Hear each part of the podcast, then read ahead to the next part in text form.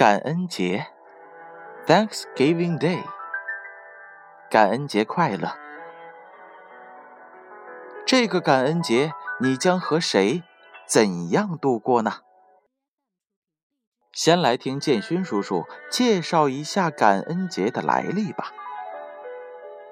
感恩节是美国人民独创的一个古老节日，也是美国人阖家欢聚的节日。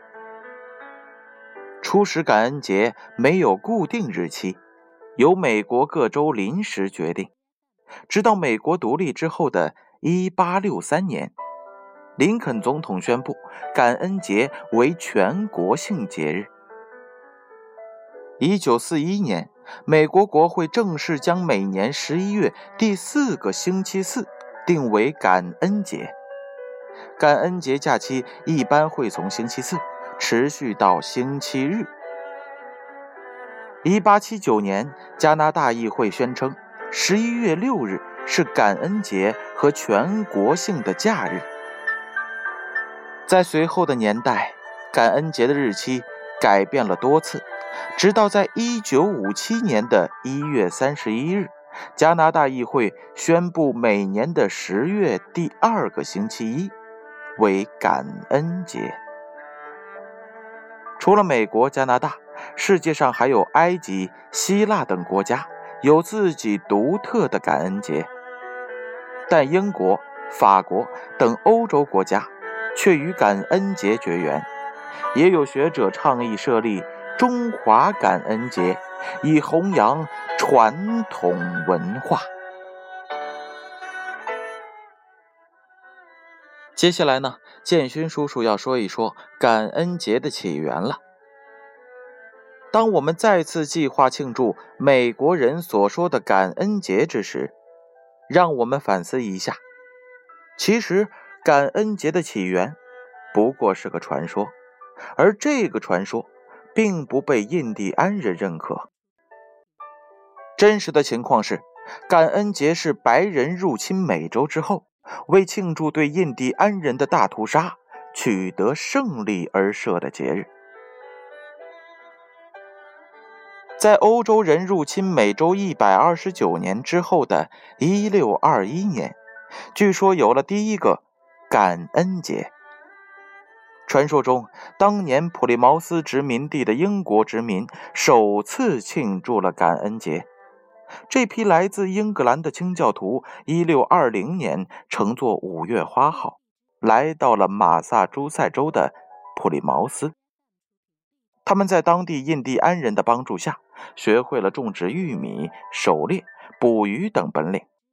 在第二年欢庆丰收之时，英国殖民邀请印第安人一起感谢上帝施恩，因此有了第一个感恩节。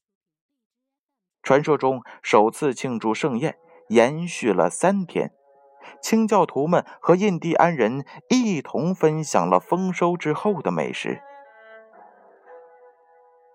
但那三天盛宴没有留下什么历史记录。存活下来的印第安人不认可这个传说。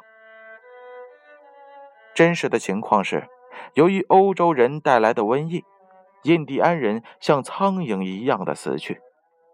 现在康尼迪格州的佩克特部落，也就是印第安人的一个分支，在欧洲人来到之时有八千人左右，到了一六三七年，只剩下了一千五百人。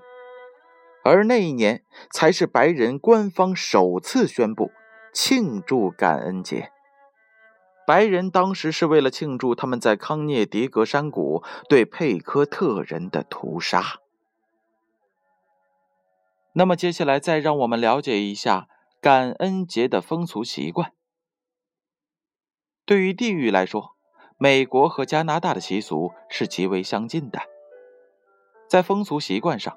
美国和加拿大基本一致，食俗有吃烤火鸡、南瓜饼、红梅台子果酱、甜山芋；活动有玩慢月菊竞赛、玉米游戏、南瓜赛跑、举行化妆游行、戏剧表演或者体育比赛等集体活动，并且有相应的假期。在远方的人们都会回家与亲人团聚。现在还形成了豁免火鸡、黑色星期五购物等习惯。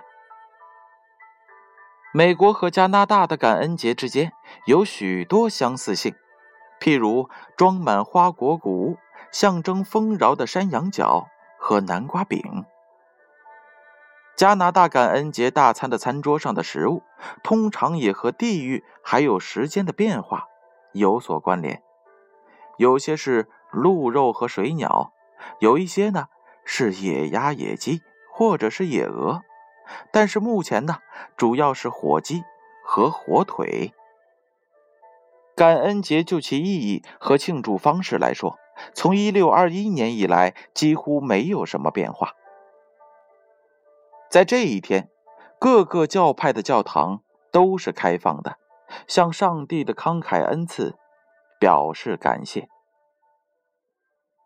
感恩节是一个家庭节日，全国各地。丈夫和妻子、孩子和老人，从市到镇，从镇到乡，从乡到庄，都回到老家共度节日。回不了家的人呢，也要打长途电话和父母家人畅谈，分享感恩的事情。感恩节的正餐，全国上下实际上都是一样的，餐桌上总是摆放着满满的各式各样的美食美味。火鸡呢，自然是餐桌上的必备。